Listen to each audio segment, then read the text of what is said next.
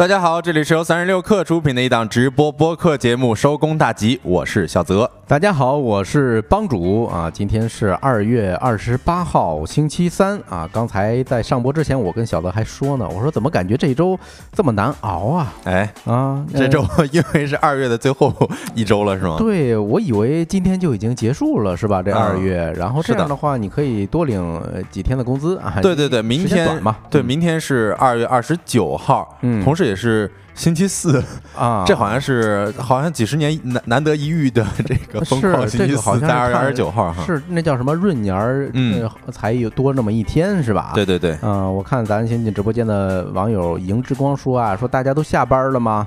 啊，海洋说下班了啊，然后我看啊，大家进入直播间差不多啊，也就算下班了，为什么呢？进入我们直播间呢，就是一起摸鱼的这么一个好时候啊。是的，嗯。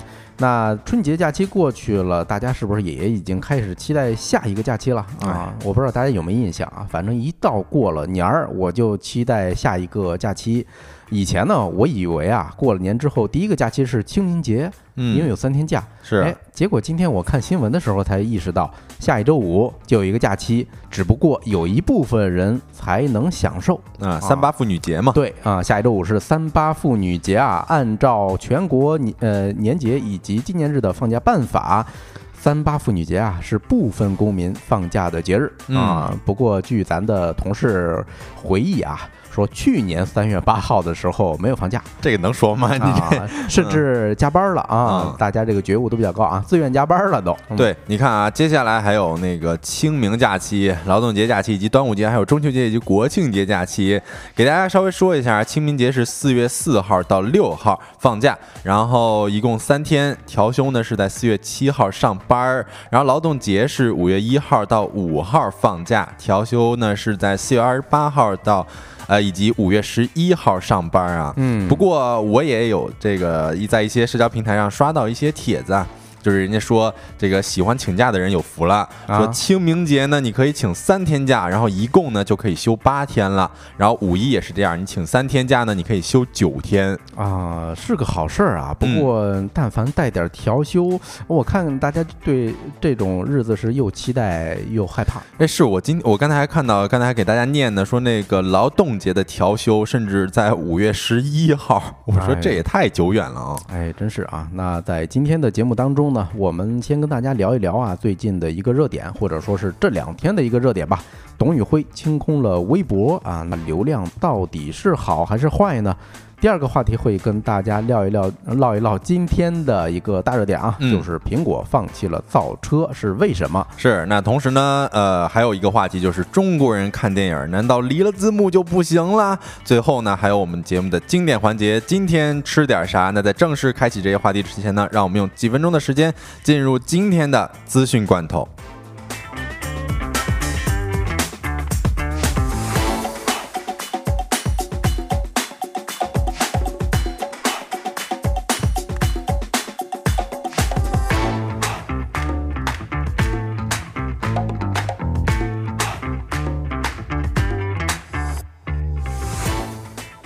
好的，一起来看今天的资讯，新鲜不新鲜啊？首先，第一条是微软与 OpenAI 反击《纽约时报》的版权诉讼。微软和 OpenAI 针对《纽约时报》提起的版权诉讼进行了反击，指责《纽约时报》在起诉过程中采取欺骗性手段，并违反了 OpenAI 的使用条款。去年的十二月，《纽约时报》指控微软和 OpenAI 非法使用其内容训练人工智能模型。OpenAI 回应诉讼没有法律依据，并表示与《纽约时报》的谈判曾一度建设性进行。此外，OpenAI 已经与多家媒体达成合作，并与新闻集团、甘尼特等公司就授权内容进行了谈判。然而，近期十一位非虚构作家在曼哈顿联邦法院提起诉讼，指控 OpenAI 和微软滥用他们的书籍来训练公司的人工智能模型。面对这一系列诉讼，微软和 OpenAI 表示将坚决维护自身权益。并揭露原告的高度异常行为。这场版权之争究竟如何收场？让我们拭目以待。是我看到 KST 说来来来来了来了，乙流患者躺在床上也要收听收工大吉。哎呦，最近这一波不管是乙流啊、甲流啊，还是流感啊、感冒啊，这些还挺严重的。对，尤其是攻击嗓子啊。是的，在上播前我刚吃了两粒仙丹妙药。仙丹真是仙丹啊！因为嗓子疼了一个月了。对，那也是请大家注意一下身体啊。呃，来我们看第二条消息啊，苹果强硬回应欧盟五亿欧元罚单，Spotify 不向苹果付费，用户权益也未受损。欧盟计划对苹果公司开出五亿欧元罚单，原因呢是苹果在音乐流媒体服务上被指控存在不当行为。苹果对此进行强硬回击，表示他们的行为是合法的。苹果与 Spotify 的主要矛盾在于苹果税和苹果反规避原则。尽管苹果曾做出让步，允许内容平台在符合规则的情况下绕开抽佣机制，但 Spotify 仍不满足。苹果认为欧盟的调查不会促进竞争，反而可能会巩固 Spotify 的市场地位。嗯，来看下一条消息：扎克伯格会见 LG 电子的高管，讨论扩展现实设备与 AI 技术的合作。根据韩联社二月二十八号的消息，正在访问韩国的 Meta 首席执行官扎克伯格当日会见了 LG 的首席运营官。首席执行官啊和 HE 业务本部长啊等多名 LG 的高管讨论发展下一代扩展现实，也就是 XR 设备啊，研发人工智能技术等合作事宜。扎克伯格在访韩期间还可能会见三星电子会长李在镕等三星高管，共同讨论将 AI 半导体与 XR 而业务对接发展的方案。我们来看第四条消息啊，谷歌或借助 AI 创作新闻。报道称将与出版商合作。谷歌正在与一些小型出版商合作，使用其新的生成式人工智能工具来创作新闻内容，每年合作价值数万美元。作为交换，这些媒体机构需要每天至少使用这些工具发布三篇文章等。参与该计划的出版商不必披露使用 AI 的事实。AI 生成的文本将使用颜色编码系统表示可信度。谷歌表示，他们正处于探索阶段，这些 AI 工具旨在提供可能帮助记者工作的工具，而非。取代他们的重要角色。以上资讯整理自凤凰网科技、澎湃新闻、界面、IT 之家。稍后回来将进入我们的说来话不长环节。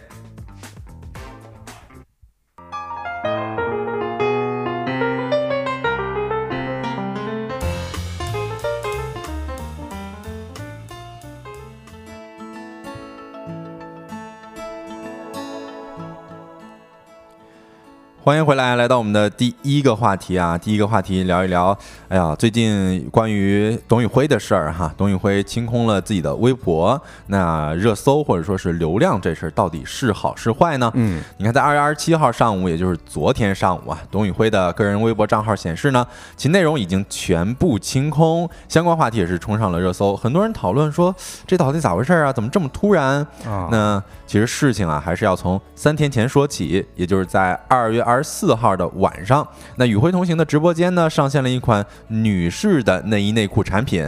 直播过程当中，粉丝们也是多次要求董宇辉呃进行讲解这款女士的内衣内裤。那董宇辉呢，却表示有点无奈啊，三次用讲不了、不会以及别为难人表示了拒绝。当有粉丝在评论区以不买作为威胁的时候啊，董宇辉还表示说：“哎，这事儿我克服不了，劝你不要强人所难，不买就不买吧。”那当晚呢，在微博平台上，话题董宇辉说不讲内衣就是害羞。董宇辉三句讲解内衣内裤登上了微博热搜榜的第一和第二位，共收获了三点二亿的阅读量。嗯，刚才其实我在咱们上一张公屏上图片啊，发现了一个细节，嗯，有一个他不是清空了吗？但是下面显示着一个怎么说？他最近参与过的超话哈，周杰伦。看来董宇辉也是杰伦的粉丝啊。哎呦，这个细节关注的啊，就是 很扎眼儿。是。呃，那接着说回咱们这个新闻，其实二月二十六号的时候，在宇辉同行直播间直播的时候，评论区还有人问这事儿啊。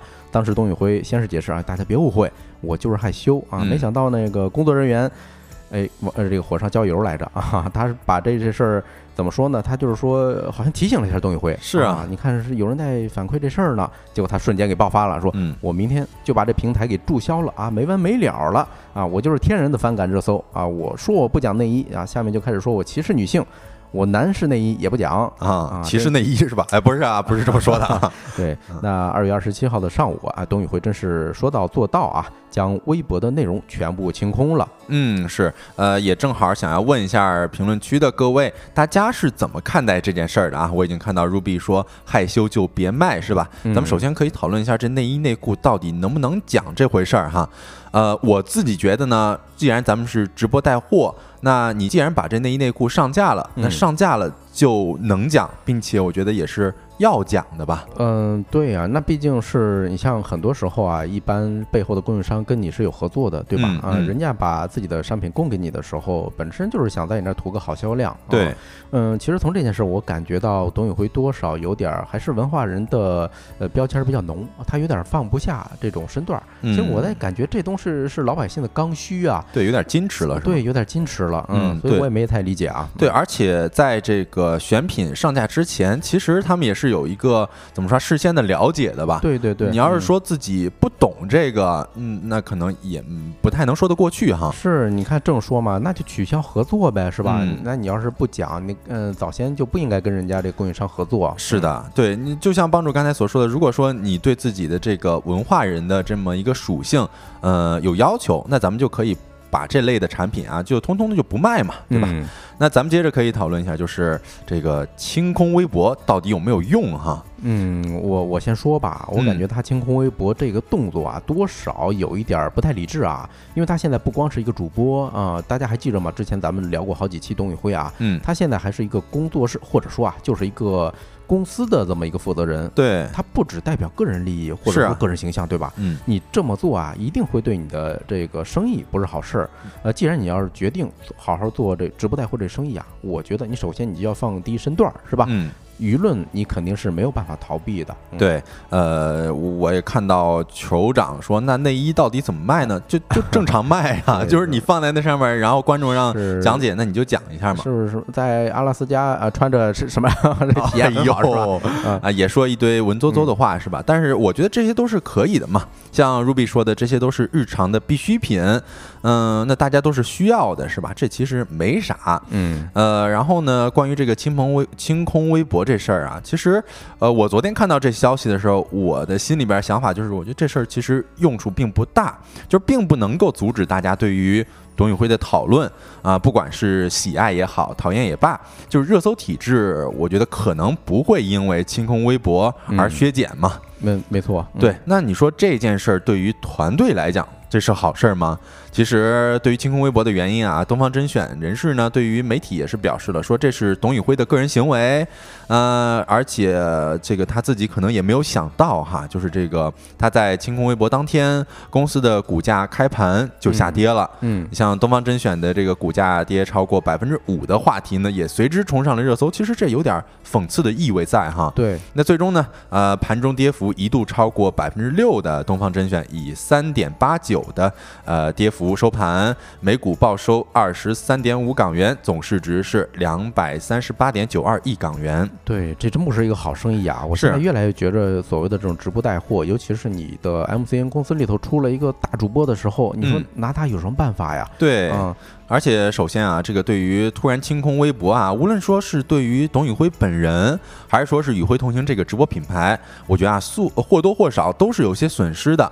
但是你看，无论是东方甄选，还是说是他的一些小呃团队的这个工作人员，呃，好像咱们这个说好听的，就是对这个董宇辉有更多的这个自主权啊，然后对他也是表示更多的尊重嘛。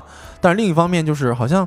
嗯，就明摆着这是一个相对来说比较冲动的决定，对。但是呢，也没有人说站出来阻拦一下啥的嘛。哎呦，不光不阻拦是吧？关键在直播的时候出现热搜关键词的时候，工呃工作人员还是直接告诉董宇辉了。哎，对，我觉得这就挺挺可乐的，就是你身边当中经常会有这样子的人，就是一有好消息他不跟你说啥，一有坏消息立马就跟你说，哎，好像有人这么着说你呢。我觉得这事儿还挺怪的哈。对，这个啊，以前有一篇非常。著名的文章，我猛一下我想不起来了啊，但大概的意思就是说，警惕你身边递刀子的人，呃，尤其是你在跟别人在吵架，本身脸红脖子粗，嗯，这时候你的朋友啊，看似朋友啊，给你递过来一把刀，结果你把人家对方给捅了，哎呦，是？吧？这个就是说到时候犯事儿，其实你自己，那你要反思一下，哎身边有这样的人的时候，你一定要警警惕啊。对，还是要小心的嘛。嗯那其实，在这个即将下播的时候啊，那董宇辉呢也是再次提到清空微博一事儿啊，应该是在昨天晚上哈。那他详细了解释了清空微博的原因，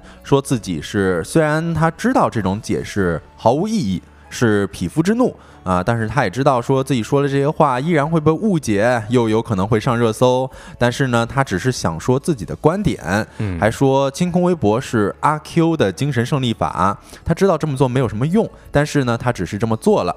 呃，至于为什么删除所有的动态，但并没有注销微博账号，董宇辉也是表示了，说知道自己一旦注销，立刻就会出现假号。现在大家依然可以去关注自己的真号，也允许大家批评，也还保有一定的理性哈。啊，对，这个能看出来啊。你看，包括他自己的回应说，清空微博是阿 Q 的精神胜利法，还挺有文神文人的那一套，嗯呃，东西在的。嗯哎，对，可以说啊，这一套呃这方面的事情呢，也是成也流量，败也流量了。嗯你看，据公开报道啊，二零二三年抖音用户的数量是八亿，然后新浪微博呢是五点九九亿。虽然说这个用户的体量是不及抖音，但是我们不得不承认的是，微博和抖音啊是完全不同的两种媒介。嗯、据统计呢，董宇辉截止目前啊，一共上了三百三十七次热搜，仅二零二四年啊，这不到两个月的时间就有七十九次热搜。嗯，而且我看到很多呃有关于这一次呃热搜这一次事件的评论啊，很多人说表示。自己呢是通过微博的热搜才知道的董宇辉啊，进而去董宇辉的直播间完成下单的。对，以前咱们吃瓜的路径啊，一般都是先去微博吃一个小瓜，是吧？嗯等这哎大家知道这事儿了，有这事儿了，然后呢又转战到什么某乎或者说小红书哎，对，或者什么呃其他平台，然后等着什么媒体的报道，进一步吃瓜。是的，是的，呃，不过我看到昨天这份消息的时候啊，令我还感到些许的惊讶，因为我看到昨天点进去董宇辉清空微博的这么一个主账号的时候呢，才发现董宇辉的微博粉丝居然才一百五十七万哈。嗯，那我又翻看了他抖音的粉丝是两千四百六十三万，这相比那肯定差的太多了嘛。但是呢，这也让我想到了，呃，董宇辉在微博的成长空间也是很大的哈。而且昨天我看的那数据是一百五十七万，嗯，那即便是在董宇辉清空微博的情况之下，微博的粉丝依旧也是在不断的上涨。昨天是一百五十七，今天呢就是一百五十八万了。对这个原因，其实是呃，董宇辉他不是微博原生的大 V，或者嗯说呃意见领袖，对吧？他本身是起源于一个直播平台或者说短视频平台，嗯，在那边天然的就会有一些更喜欢这种媒介的粉丝去关注他。对，嗯，但是微博这确实像小德刚才讲的啊，又是一个很不一样样的媒介啊，它人家就是一个新闻的这么一个发源地嘛。嗯，是的。然后呢，我们也可以看在公屏上的这么一张图片啊，就是在董宇辉清空微博的事件底下呢，会有一条高赞的评论啊，有微博网友就说，微博会逼他再开回来的。原因就是有些事情需要澄清，咱们可以举一个例子啊，就是二月份的时候呢，董宇辉在直播间，他就是单纯的表达对于女生美甲的一个困惑，然后他后来也是解释了一下说，其实是因为这个董宇辉他是做老师的嘛，嗯因为他很难想象，就是呃，老师带着美甲去教课，而且那个黑板啊、笔书啊不方便工作，对吧？嗯这非常的单纯嘛。呃，这然后呢，也是被这个微博一举也是推到了热搜榜第一。对，那呃，从而也是有这么一个良性的论战啊，也是可以看出来，这拥有众多粉丝的董宇辉呢，他的一举一动都是被微博推上舆论的风口浪尖了，所以他也得频频的回应。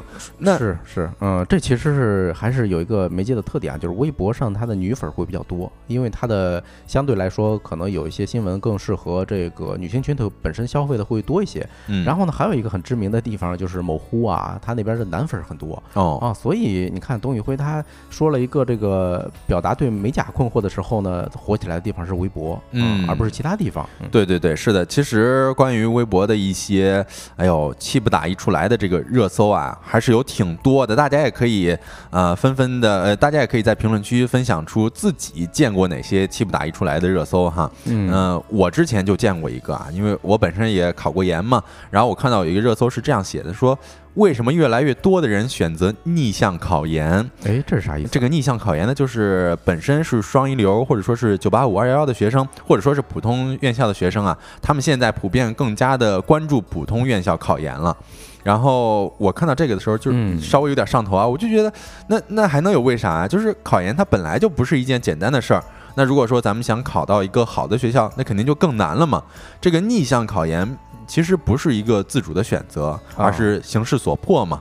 所以这个词条底下也是有很多人表达了对于这条热搜的不满，说觉得这有制造焦虑的嫌疑嘛。对我感觉它还有一点不好啊，就是逆向，好像是说把学校分了个三六九等，嗯你让别人心里头怎么想是吧？对，就嗯就感觉好像你考到这种普通的院校就不行一样。嗯，其实我呃关注热搜的情况比较少啊，很多嗯时候因为是咱们需要做选题，需要浏览一下，但是有很多看不明白。就哦有时候那生气那个点儿，猛一下我没想想出来啊，但是我有嗯很多看不明白的热搜，对，有些人不认识是吧不？认识，就是嗯比如说啊，有些超级头部流量明星出来的时候，我上去看，哎呦，我感觉浪费时间。对，我我我我实在不知道啊，咱不是说那个有别的意思，就是感觉嗯没听过啊，嗯就感觉这个地方不属于我吧。嗯、哎，对，而且一一个明星他随便出了一点啥事儿，你可能说就宕机了，是吧？对，然后后就开始，也不是说那种事儿啊，就是随便一点小事儿，哎，可能说生活当中的小事儿，然后就会上热搜。嗯其实跟咱们普通百姓没有什么太大的关系哈。是的，嗯其实呢，也是天下苦热搜久矣了啊。有一个媒体呢，叫做新媒科技评论，它其实有一个常规的动作，就是在每周的时候都会对于当周的这个微博热搜进行一定的调查。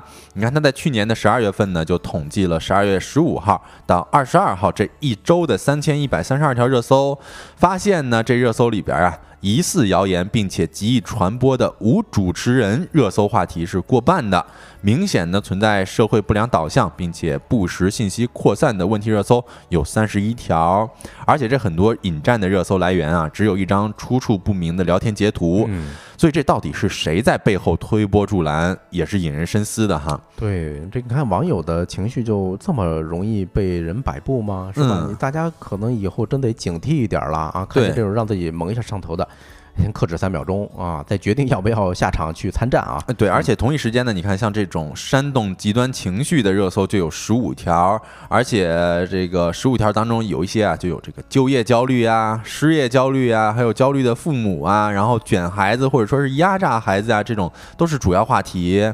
然后还有一些常见的热搜就是月薪叉叉万啊，哦够花吗？月薪两万买不起叉叉叉啥的。哎呦，这个其实是因为怎么说呢？有很多资讯平台它的商业模式啊，就是广告模式，对吧？有话题才有争吵，有争吵才有流量。嗯，哎，有了流量才有金主来投，所以有时候啊，不一定说是真的这事儿发生了，是新闻当事人自己搞的，哎，而是由于平台的运营，哎，他需要给向上面去，哎，怎么最近的流量不行啊？对需要向上汇报。而且他也需要让有人过来讨论嘛。对那这些嗯焦虑的情绪，往往都是大家最值得讨论的东西，所以它很有可能会进行推波助澜嘛。那其实事实上，在董宇辉之前啊，已经有很多名人。呃，或者说是明星，他不满于微博的这种舆论的乱象，也是彻底的退出了微博。其中最唏嘘的，应该要数罗翔老师了哈。嗯，那退博之前，其实他是把微博当做是每天一些有一些所思所想都会在微博里面发，就相当于是一个日记。对有的时候还会发一些读书笔记。但是呢，他其中一条读书笔记啊，可能是日子的这个原因，也可能是其他一些原因，就被这个用户捕风捉影，嗯啊进行解读。那一时之间呢，罗翔老师也是陷入了这种舆论的漩涡，最后呢，也是决定说暂停更新微博了。对，这是让我感觉很可悲的一件事儿啊，就是总有一句话说被误解是表达者的宿命，但是我觉得啊，不应该有这样的宿命，是吧？嗯，呃，原因在于哪儿呢？就是很多网友会觉得，嗯，他只认为事实就是他脑海里想的那样啊，如果看见跟自己意见相左的一些观点，就喊打喊杀。越是公共空间啊，越是这样，所以也是我卸载掉微博这个 APP 的一个很重要的原因吧。嗯，是的，呃，不知道大家还记不记得二零年的六月份啊？呃，我是记得啊，这这个微博曾经因为在某个舆论事件当中干扰网上传播秩序而被要求整改。那整改内容呢，就是这个微博热搜榜暂停更新一周。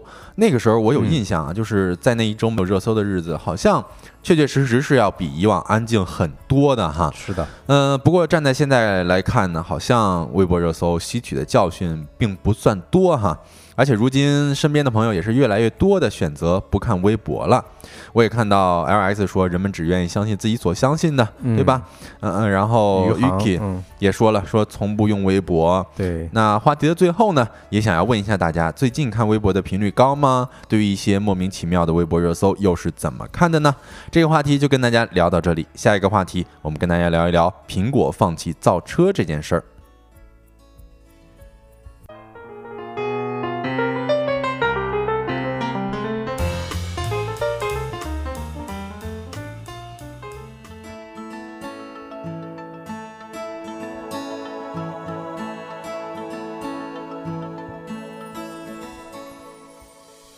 好的，咱这个话题就来聊一聊苹果造车为啥就搁置了啊？啊，怎么连苹果这么大的巨头都玩不转？啊，先跟大家复盘一下消息，相信很多人都已经看到了啊。根据财联社的报道，有知情人士透露说，苹果取消了电动车的项目，啊，把团队转向了生成式的人工智能。公司正逐步结束长达十年之久的电动汽车探索计划。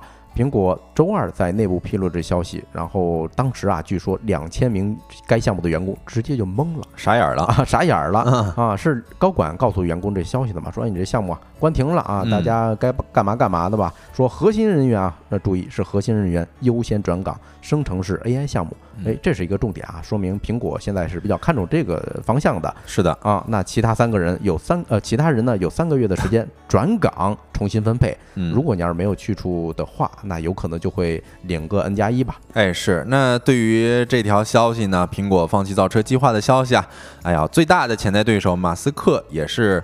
在他的平台上面发了一个致敬，还有点烟的表情包，并且呢，在另外一条相关的帖子下面评论到说，汽车公司的本质趋势啊是走向衰亡。哎，你看啊，这也就是一个埋下了一伏笔，后面会会讲到啊，就是之前差一点儿，马斯克就要把公司卖给苹果了，哎，结果人家没要哈。是啊，那呃还有一个很有意思的点儿啊，就是说苹果在耗费巨大并且前途未卜的项目上突然就踩了一个刹车啊。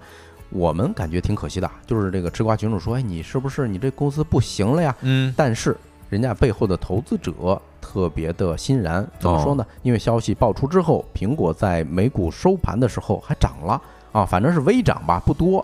哎，我就很好奇啊！你说之前雷布斯不是说过吗？智能汽车就是一个大号的手机加四个轮子啊！决定，你看人家小米啊，决定做这事儿才两三年，是就已经发布了一个这个叫什么新车车型了，对吧？哎，那为什么小米能造车，华为能造车，为啥苹果不行呢？你看看，都是生产手机的啊！那咱们就先来复盘一下吧，就看看苹果造车的历史，那就能明白为什么苹果造车不行，以及苹果造造的到底是一个什么车啊？好。好，先根据智能车参考的报道啊，它大概分两个大的阶段，第一个就是造车的史前阶段，第二块呢就是它咱们现在所能看到的啊，咱先说这个史前阶段。嗯，哎，苹果对于车的兴趣啊，如果按照这个最早的历史可查呢，可以追溯到 iPhone 问世之前。哦，啊，就是当时乔布斯在苹果内部。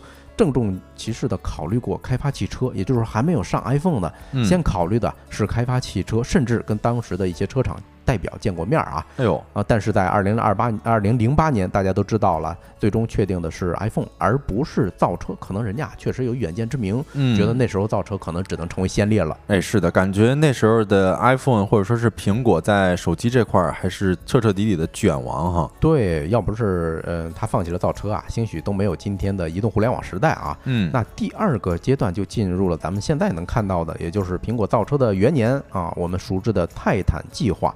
其实说起来，泰坦计划也不平坦，还还分几个阶段啊啊，挺复杂的啊。首先就是这个计划正式浮出水面之前呢，让人感觉到，哎，苹果真是决定大干一场，就是造车这件事儿。嗯，二零一三年的时候啊，苹果不是因为 iOS 系统可以说是横扫整个横扫整个互联网以及科技圈儿，所以他们决定与车。再进行一些关联啊，当时推出了一个什么 iOS in the car 计划啊，说希望把 iOS 七，你看还是很早期的，全面整合到各大主流的汽车厂商的车载系系统之中。嗯，在正式开启造车的时候呢，已经是到了二零一四年，哎，今年不是，也就是二零一四年，也就是我们熟知的这个造车的元年啊，也就推出了这个泰坦计划才浮出水面。其实最早的时候，泰坦计划也就是说像设计 iPhone 跟 iMac 是一样。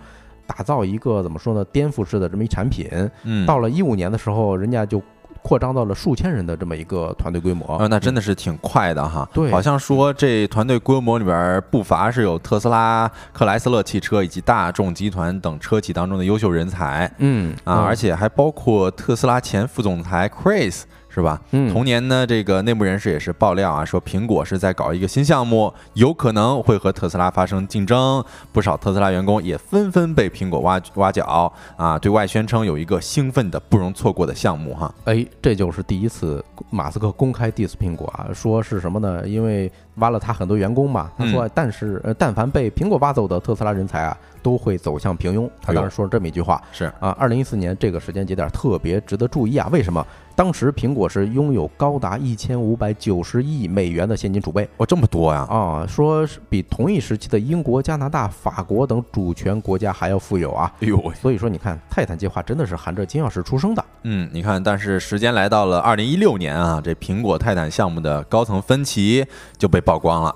之前的项目负责人 Steve，他是福特汽车出身的啊，在一九九九年加入苹果，然后领导的团队，呃，这个希望开发的是半自动驾驶功能的汽车，嗯，而苹果首席设计师乔纳森领导的团队，他们希望的是打造一个全自动驾驶平台。你说这两个，一个是项目负责人，一个是首席设计师，嗯，哎呦，这这个。对，你想法不同是项目负责人呢，按理说该负责这项目，但是人家首席设计师可是苹果公司跟乔布斯一起创业的元老元老啊，对，啊，灵魂人物。对，而且你看啊，乔纳森就甚至还公开放话，他说苹果要搞车，那就得没有方向盘。嗯，就看咱们这公屏上面这照片挺帅的，说实话哈。但是最终的结果呢，就是这泰坦项目换帅啊，二零一二年退休的前高管鲍勃啊接管了泰坦项目。那鲍勃上位呢？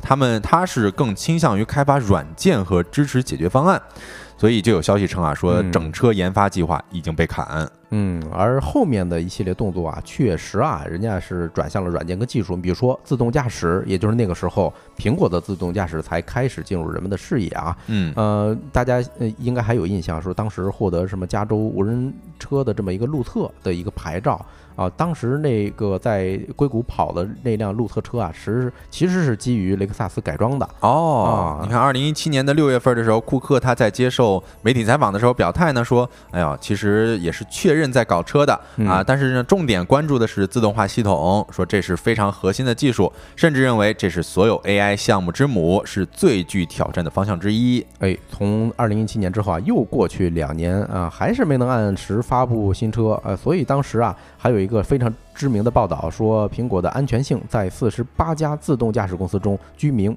那么居然排名倒数第一，哟，这可是打了苹果的脸啊！嗯，所以说，二零一八年的时候，苹果又从相爱相杀的这种特斯拉挖来了一个大将啊，是主导过 Model 三的道格菲尔德来领导泰坦项目这个团队，转回了保守方案。什么是保守方案呢？就是造车呗。大家可能还会有印象，当时吴文达是一个非常知名的华人啊，AI 领域的，他是创办了一家 Drive AI 啊，当时呢是苹果把他给收了。啊，所以，但是另外一边呢，它还没有完全放弃自动驾驶的功能。嗯，哎，合着你看这路线有点摇摆啊，是吧？老师，你看这领导层之间的纠结，确实是很影响造车的进度哈。哎，可惜的是啊，仅仅两年又两年啊，鲍勃就是他总的泰坦负责人啊，这个因为某些原因，到现在咱不知道啊，嗯，愤然离职，转投了福特的电动车项目。当时人家离职的时候，媒体采访的时候，他说了一句话：“我不相信苹果的高层还会同意发布一款新汽车。”哎呦，那这就是有内部矛盾嘛？对啊，也就是说，你看苹果前后花了六年时间，呃，每年砸个十几亿美金，是吧？请了科技行业还有汽车行业中多位大佬，结果连该不该造车、造什么样的车还没确定。是的，那在之后呢，就是二零二零年了。呃，这好像看似是有一点绝境逢生的意思了啊。八月份的时候，传出 Siri 的负责人 AI 大主管约翰啊，在现在接管了这个泰坦项目。但是之后呢，路透爆料说，苹果在电池技术方面取得了重大的突破，整个造车计划大大提速，最快呢可以在二零二一年发布，二零二四年就能量产上市啦。那在十二月份的时候，华尔街资本市场也是纷纷这个看多，然后说这个苹果的电动车相关股票也是大涨，特。斯拉和其他电动车玩家则应声下跌了。对，那应该是马斯克啊，活到现在这一辈子中最最黑暗的时候，至暗时刻，至暗时刻啊！因为后来马斯克公开爆料过，说那时候啊，在特斯拉 Model 3深陷产能地狱，就是马上要破产了，真的马上要破产了。马斯克去找苹果说：“你收购我吧。”开了一个价六百亿美元。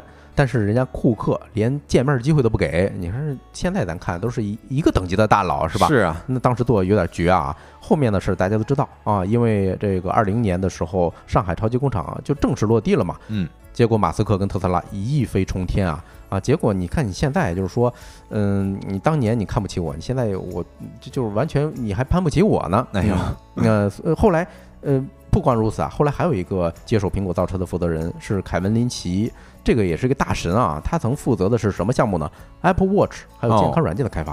哎呦，这个是很大的哈。结果来负责这造车项目了。不过挺逗的啊，这哥们儿是苹果造车项目的第八个负责人了。嗯，而且他明确说过一句话，说希望造车项目能有一个更清晰、更紧迫的目标。哎，其实我听咱们梳理这个，我有一个想法啊，就是如果说咱们接下来呃有人需要求职的话，你得了解一下这个项目到底换过几个负责人。如果有一个项目它频频更换负责人。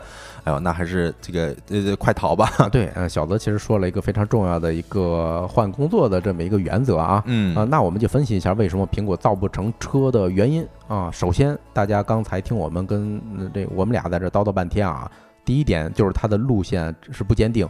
呃，据说苹果设立泰坦的时候，这个最早不是想研发一个 L 二的产品，就半自动驾驶的这么一产品，嗯，呃，那是第一任负责人的意愿。结果呢，他的乔布斯的这个呃好朋友，就是那个首席设计师，对吧？灵魂人物，哎，又提出了不同的概念。所以一开始的时候，这路线呢。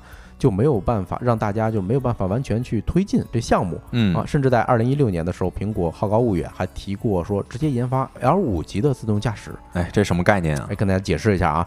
特斯拉到现在也是 L L 二而已啊啊，嗯，就是说需要不断的接管接管这个车啊，不能撒开手。嗯，那 L 三就是华为这种啊遥遥领先的这种呃，这叫什么城区智能驾驶能力了啊。L 四是 Robot Taxi 啊，还有 L 五，那就是苹果当时想要做的，也就是我们看科幻片里头的吧，就是完全没有人控制的那种。哦，它这个 L 几 L 几就是说自动化的程度是吧？自动化的程度，嗯，所以你看啊，当时的 AI 技术。不管是硬件还是说这个软件啊、传感器等等，它这个 L 五都是不可能实现的，所以它就换来换去这路线啊。二零一九年的时候，又把自动驾驶的等级调到了 L 三，直接就降了两个两个呃卡位，两个等级，两个等级。呃，预期呢是二零二五年的时候推出首款。产品大概是十万美元左右啊！是，你看，在这个二四年的一月份，就是今年的一月份啊，苹果也是再次传出了技术降级，说内部的能力呢需要降到 L 二加，说面试的时间也被调整到了二零二八年。对，结果也就是咱们熟知的，差不多是年前吧，苹果在推出了 Vision Pro 之后。哎，差不多啊，人家感觉这苗头能起来，哎，一下就把这车就放弃了。是，你看这么一折腾，新能源汽车的渗透率，我刚看了一下，从个位数到今天全球百分之二十多了呀，那你的机会是不是越来越少？你说从百分之十翻倍到百分之二十。跟百分之二十再翻一倍到百分之这个五十，这个那可太难了呀，太难了。对，但是这么看来的话，刚才帮主也说了，说苹果在 Vision Pro 的出战告捷之后，也是调整了未来的一个主要的发展目标。在他们可能看来啊，这个战略地位明显是 Vision Pro 更加重要哈。哎，没错，有句话也是老生常谈了，说苹果没有原创的创新。全都是那种积木式创新，说产品呢是集成的，说从乔布斯的时代开始呢，创新的点是在于用现有的产品解决方案满足用户的需求。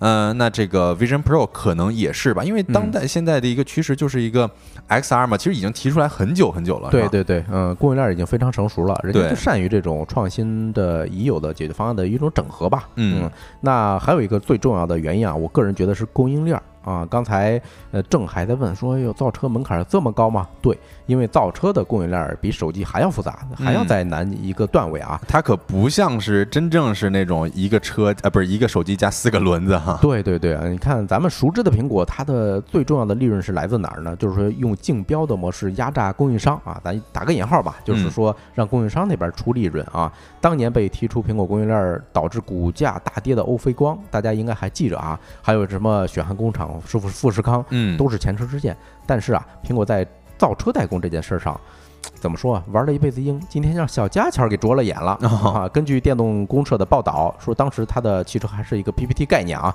开口就让比亚迪跟宁德时代竞标，什么意思呢？人家可是造电池的两大巨头啊。当时他提出要求说，你必须在美国专门为苹果建厂。哎，你看人家这两位是缺客户的人吗？这有点自视甚高了哈。对，你看比亚迪现在是全球新能源销量第一，动力电池出货量全球第二。嗯那宁德时代呢是连续七年出货量全球第一，都是妥妥的行业老大呀。反而是居高临下的苹果没有意识到动力电池技术供应这件事儿上到底是谁卡谁的脖子啊？对，你看在手机上面人家是老大，但是呢，嗯在汽车上面他可能没有太能够看清未来哈。对啊，咱们呃新进直播间的朋友说。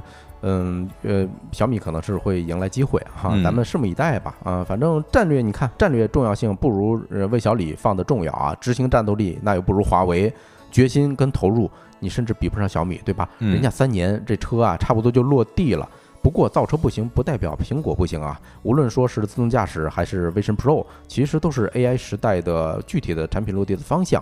对于一个这么尊重用户隐私啊，还有给用户极佳体验的科技巨头，我个人是非常非常有敬意的。那这个话题就聊到这儿，下一个话题我们来聊一聊中国人为啥离不了字幕。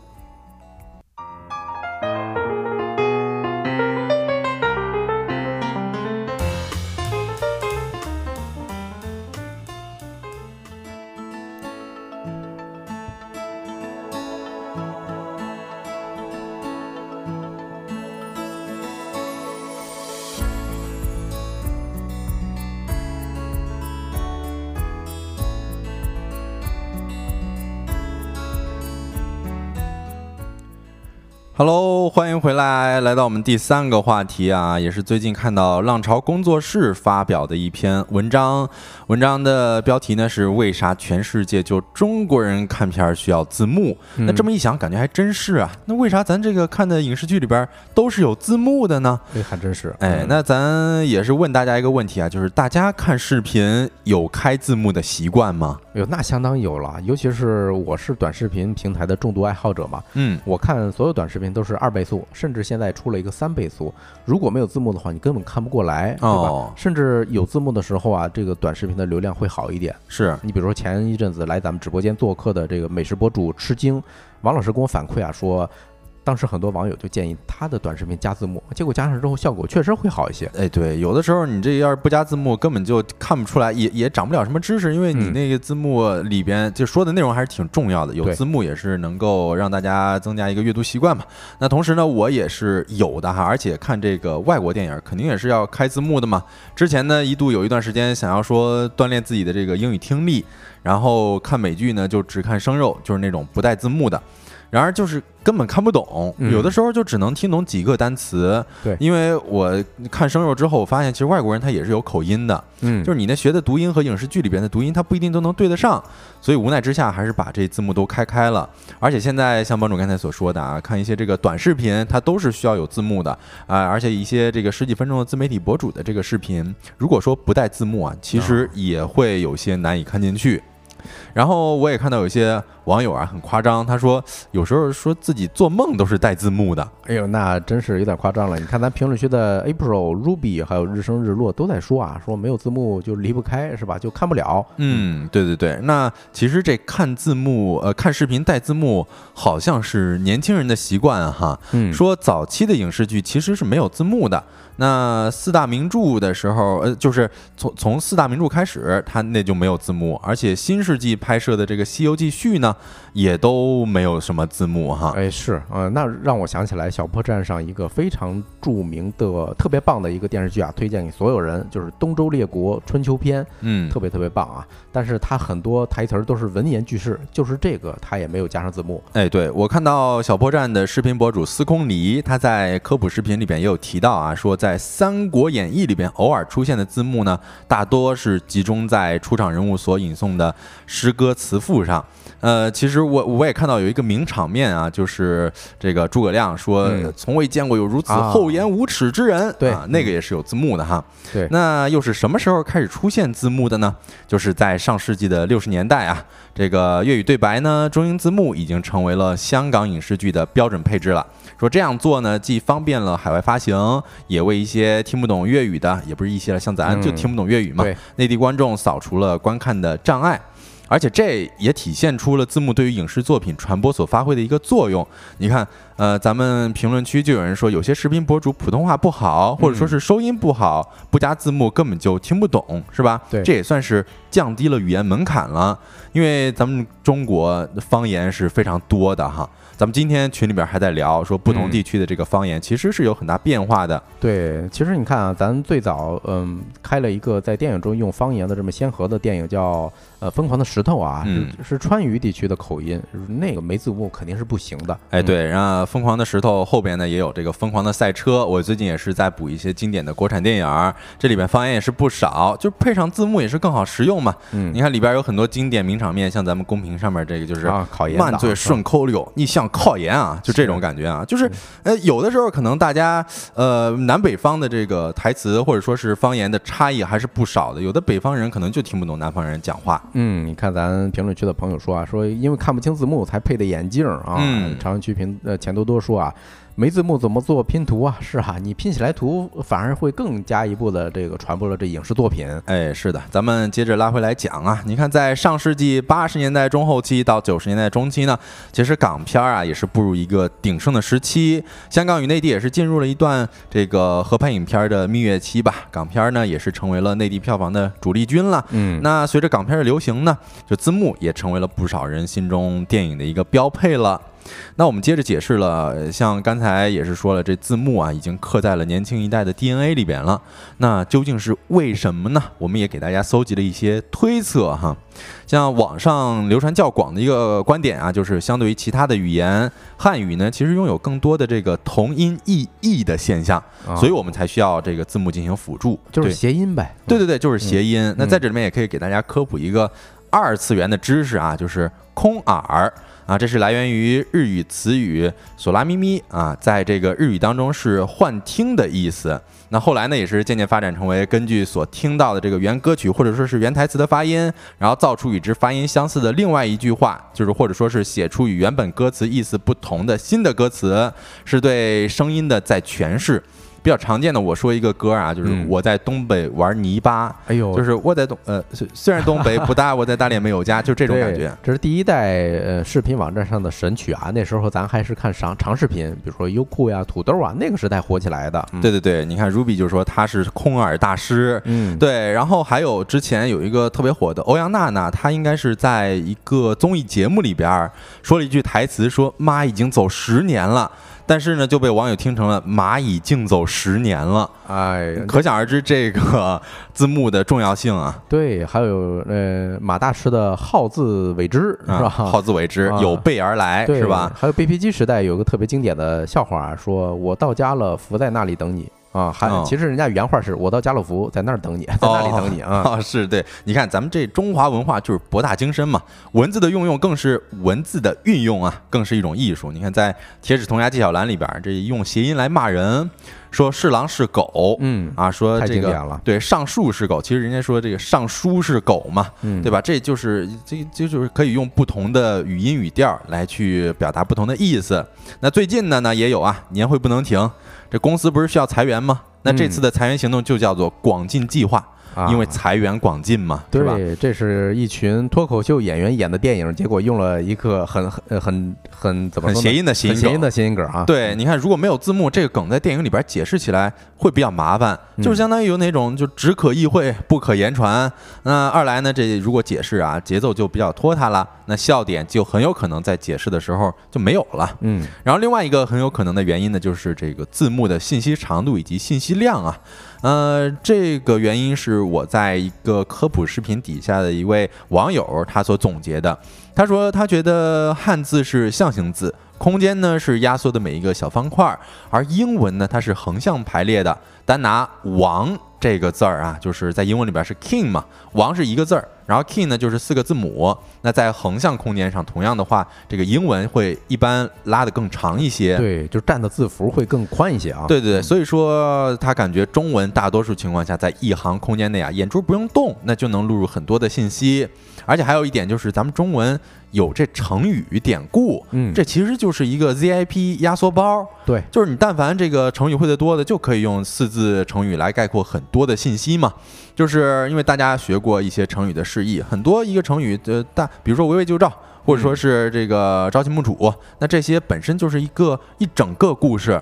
啊、那咱们说出这些成语之后呢，立马就能够省略几百字的信息嘛。对，我看咱评论区开始玩起来谐音梗了啊！我劝你 iPhone 手机啊，安分守己啊。哎呦，这个太好笑了！我之前看那个安安安安分守己说那 iPhone 手机，那那为什么不能用华为手机呢？啊其实人家说的是安分守己啊，对，还有什么君让臣死臣 Facebook 啊，Facebook 行行行，对，而且这个汉字字词之间的空格又是相对较少的，你除了标点符号呢，基本上是没有空格的，但是英文单词呃之间是需要空格来区分的，这样子汉字呢又可以提高这个单帧画面的字幕信息度了，所以这三点加在一起，就使得同等空间内能容纳的信息量，基本上可以说咱中文的信息量是更大的嘛。呃，也就是说，咱们中文啊放这种字幕是比较可行的。你想一想啊，如果是英文的时候，老外如果人家看自己国家语言的这种文这个电影字幕的时候，嗯，他放上字幕有可能都看不过来，哎，是吧？就像咱可能看一行，那可能就是跟这个画面就完全对上了。就得一目十行了。对他一个画面，兴许得得得切换两三回这个这个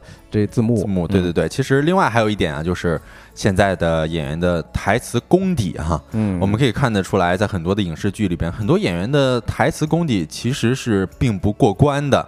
就很多时候你关掉字幕再看影视剧，会发现咱根本听不清他们说了啥，是吧？嗯经常能够看到有些演员的气声太多，说话呢也是含糊不清，甚至有的还会有一些气泡音，或者说是口哨声很刺耳。对，对，那说到这儿啊，其实。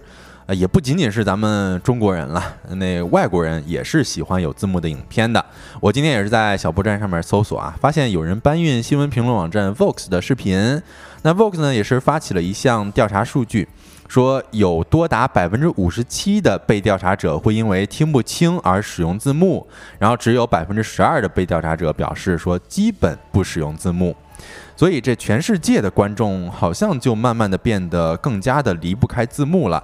这具体的原因是什么呢？其实啊，也是因为影视作品里边的这个声音呈现方式有一些变化。嗯，首先呢，就是这个麦克风，麦克风的技术正在变得越来越好嘛，越来越高超。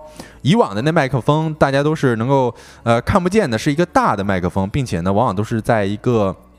空间里边啊，体型巨大，然后只能摆在固定的位置。那演员呢，想要这个收声，就必须要拿捏好自己说话的声量，并且方向也是要有所拿捏的，因为很多麦克风它都是这个指向性麦克风嘛。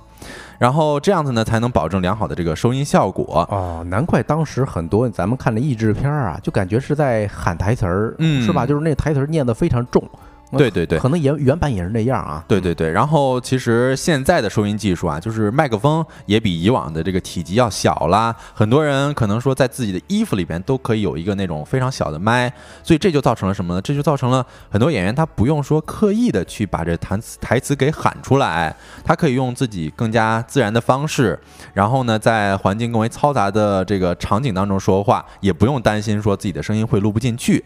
但是这样就导致了什么啊？导致就是演员用自己的方式说话，嗯可能会导致这个声音更加的含糊不清。嗯，我看评论区的 Elvis 说啊，说 AI 生成，哎，没错，我是观察小破站呢，还有什么油管啊，甚至抖音，它还内测过一个长按，你就能看到这个视频的全部文案，后来它给下了啊，嗯，都有 AI 生产生成字幕的这么一个功能，哎也也可以说啊，就是说全世界都在顺应时代的这么一个变化。对，另外呢，还有一个在影视方面的，也不是说知识吧，一个小 tip，就是呃，影视效果其实是要远大于人生的。就有一些大片儿经常会有很多爆炸的名场面，但是呢，这个时候咱们是需要追求一个艺术的表达的，就不可能说为了听清人声，而把人的声音调整到和爆炸声一样大。所以一般情况下，咱们还是会把这个人声调小，以追求和爆炸声之间的这种对比效果。所以呃咱们也可以看到，你像奥本海默，它里面嗯也是会有一些这个爆炸声，包括会有一些这个风声什么的，咱们也可以去试一试，呃，就到时候就知道这个人声和爆炸声之间的对比了嘛。那我也是搜罗了很多这个为什么要有字幕和文章的视频哈，文章和视频，就发现评论区里边其实不约而同的出现了这样的一个声音啊，就是为什么要有字幕？难道你上班看视频开声音吗？哦，这是方便摸鱼了。哎，是啊，就是不可否认，这字幕的出现确确实实是方便了很多人，也方便了很多打工人们，对吧？嗯你上班的时候，你直接弄一个小框在底下，然后看着那字幕就能够理解剧情了。是，先感谢一下二月万事兴隆，还有长区钱多多送出的礼品啊。然后蒲公英子给也给咱提了一个新的角度，说大概十年前左右啊，美剧也是靠着字幕出圈的。哎，好像是啊，当时有很多知名的这种字幕组。对对对，嗯在这里边也是想要感谢一下那些这个不辞辛苦的字幕组们啊。然后另外，其实这种中英字幕的出现呢，也是对于一些想要学习英文表达的人也是有一定的帮助的哈。总的来说，字幕还算是一个好东西嘛。那这个话题我们就跟大家聊到这里啦，下一个话题就进入到今天吃点啥。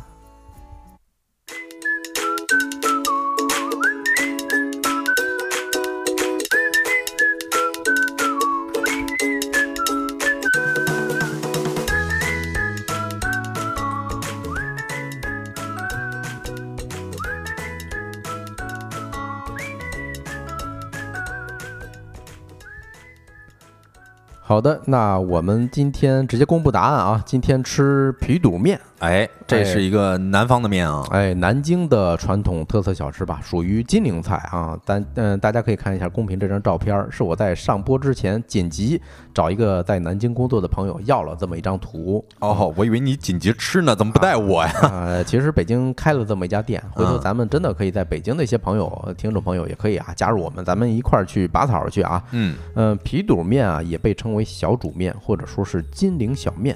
在南京皮肚面的这种小店，可以说是，嗯，怎么说呢？哎，在北京，反正呃最近开了第一家嘛。哦，嗯，呃，已经有很多在北京的南京人去打卡了。我听说，嗯它这个皮肚那是脆的还是这个韧的呀？啊，那先跟大家讲一讲什么是皮肚吧。啊，其实嗯皮肚就是干肉皮，就是猪皮。哦，啊，但是呢，不是所有猪皮都能用来制作皮肚啊。嗯一般得选猪后腿或者说那个背部的这种皮，它比较坚厚，然后胀发性还比较好，嗯这种猪皮才行。因为它制作的这个过程呢，是先要比如说，嗯、去掉皮脂，刮掉毛之，呃，然后还要晒干，晒成透明状之后呢，再去用油把它给炸。哦，所以你看啊，如果它胀发性不好的话，它油炸是出不来这种效果的。嗯，我看到很多朋友说没吃过这个，我其实也没吃过。嗯但是我看到这个猪肚，因为我之前也吃过一些那种猪皮，嗯我我我个人对于猪皮没有那么喜欢，但是啊帮主这么一介绍，或许还可以尝试一下哈。哎，我接着跟大家介绍一下皮肚这东西啊。你看朝阳区前头都说猪肚小面，其实不是啊，皮肚它就是猪皮嘛。嗯啊，一碗正宗的这种皮肚面啊，它这皮肚首先啊是要够脆够韧啊，就是而且啊它上桌的时候是半浸在这种汤里头的，哎，因为猪皮炸过之后，它里头的空隙非常多。咱们在这张图上公屏上其实能够看到它的结构啊，里头有非常非常多细小的这种空隙。如果你要是把这种猪皮它浸泡在汤汤里的时候，那是吸满了汤汁的。哦，这个让我想起来了，之前很火的吃螺蛳粉的时候必须要点的那炸蛋。炸蛋，哎哦，有点像，那都是用高温油炸之后，它都会产生一些空隙，对吧？嗯其实皮肚面它起源于民国的后期啊，当时是因为经济不景气，物价飞涨嘛，然后肉皮的利用率是非常低的啊，然后价格也便宜啊，所以有些老呃老板就是面条店的老板，他们就把这种猪皮制成皮肚，从而创造出了皮肚面这个东西，嗯，应该是一个近代的产物。我我印象中好像说，嗯，前后也是可能百来年儿历史吧，不算哎太久啊。那这个面的口味是什么样的呀？嗯嗯，咱先描述一下，想象一下这个皮肚这东西。嗯它就是声音这种介质是非常神奇啊，啊咱没办法直接上图哎啊。它在两个地方有也有皮肚这东西啊，比如说云南的炸猪皮，我不知道有些朋友吃过没吃过。像 Cycle 他在云南呃应该是知道这东西的，很多傣味的餐厅它嗯会炸过的猪皮蘸什么呢？蘸酸辣的那种料。呃，酸辣的料。对啊，那它炸的时候有一个特点啊，炸猪皮它很小的一个干条儿，比嗯如说手指粗细，炸出来差不多跟一个小油条似的，哦，很粗很就是比较粗的那种红彤彤的。哦，我感觉啊，这猪皮就像如如果说像帮主刚才所说的那个中间有很多的空隙，然后嗯不管蘸啥料都是很好吃的。哎，没错，所以还有一些地方，比如说福建的武夷山啊，呃，北京在马连道附近啊，也有这一家武夷山农家菜，他们家就有一个猪皮汤，酸辣猪皮汤，嗯，也是非常神奇，里头有空隙嘛，主要就是这个空隙，然后扔到这种酸辣汤里头，你想一想，它吸满那种汤汁儿，到时候你往口嘴里头一放，哎呦，在口腔里头爆炸出来的那种感觉，对，人林林奇问腻不腻，我也想知道。这个其实并不腻，尤其是呃，咱炸完之后啊，一般是要把它这个油沥一沥的。哦嗯，咱就想象一下吧，咱们吃的什么威化饼干嗯，口感是非常非常像啊。嗯，然后它里头有什么配菜呢？就是皮肚面啊，咱这碗面里头有什么东西呢？还真有点像大杂烩。嗯你看图片就能看出来啊，包括什么皮肚啊之类的。我它这个应该是腰花儿或者是猪肝儿啊，朋友吃的这碗面。除了这个之外呢，还有什么香肠啊、肉丝啊、西红柿啊、鸡蛋、青菜、木耳等等，就是一个大杂烩嘛。嗯，看着跟麻辣烫似的。对，有点像啊。嗯呃，关键皮肚面的做法是很特别的啊。首先，咱刚才一开始就提了一个叫小煮面这仨词儿嗯啊。小煮面是什么意思呢？就是一碗一碗煮。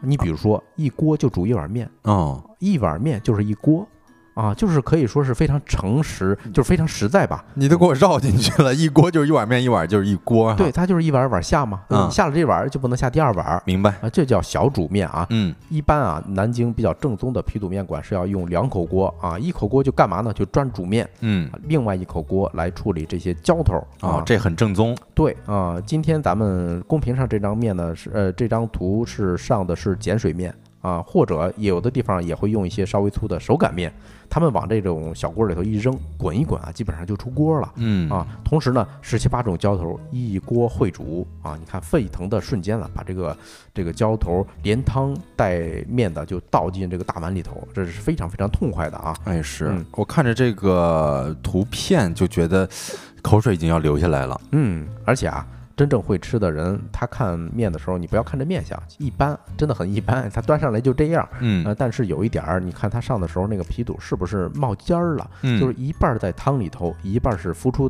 汤面儿的。哎，这样的话，就是大家会有一些自己操作的这些乐趣嘛。嗯首先，你要是都泡里头，是吧？它就完全就软了啊。有些人其实是喜欢吃它相对来说比较韧的这种口感的。啊嗯，明白。你看，爱也说了，完全不腻。说这种肉皮呢，在江西各地也有很悠久的历史了。嗯，说武夷山在还没叫武夷山市的时候，饮食也是很受江西影响，江西影响的，不然呢也不会有酸辣的。哎，这是解答了我一个非常大的疑惑啊，因为嗯我也是呃那次吃武夷山农家菜的时候才想起来，哎，我说福建怎么吃这么辣的东西啊？说实话，那家哦菜还挺辣的。是你，嗯那那以上就是今天我们介绍的这道美食啊，叫南京皮肚面。呃，最后在节目最后呢，跟大家做一个节目的预告吧。呃，二零二三年被称为中国品牌的出海元年，二零二四年出海持续火热，甚至有不出海就出局的共识。三十六氪 CEO 锦囊栏目聚焦中国企业出海热潮，策划了出海系列的直播。二月二十九号的，也就是明天啊，明天晚上的七点，呃，就跟大家一起聊一聊品牌出海如何做零到一。感兴趣的朋友可以预约起来。那以上呢就是今天直播的全部内容了。如果你有话题投稿，或者说是想要了解的事情，都可以通过微信搜索“收工大吉小助手”的拼音首字母来添加我们的小助手，我们会拉你进我们的听友群的。嗯，太阳下山了，你什么都没错过。我是帮主，我是小泽，期待明天的同一时间跟各位再见面。祝大家收工大吉，拜拜，拜拜。你看评论区有一个朋友说啊，说猪皮湖南凉拌菜很多啊，说一张猪皮有麻袋那么大。哎，我老是感觉这种猪皮还是凉拌的好吃，就是热的话，我我总是觉得有点腻哈。啊，那你可以去试一试云南的傣味餐厅啊，它这种猪皮一般是凉拌的。OK，嗯。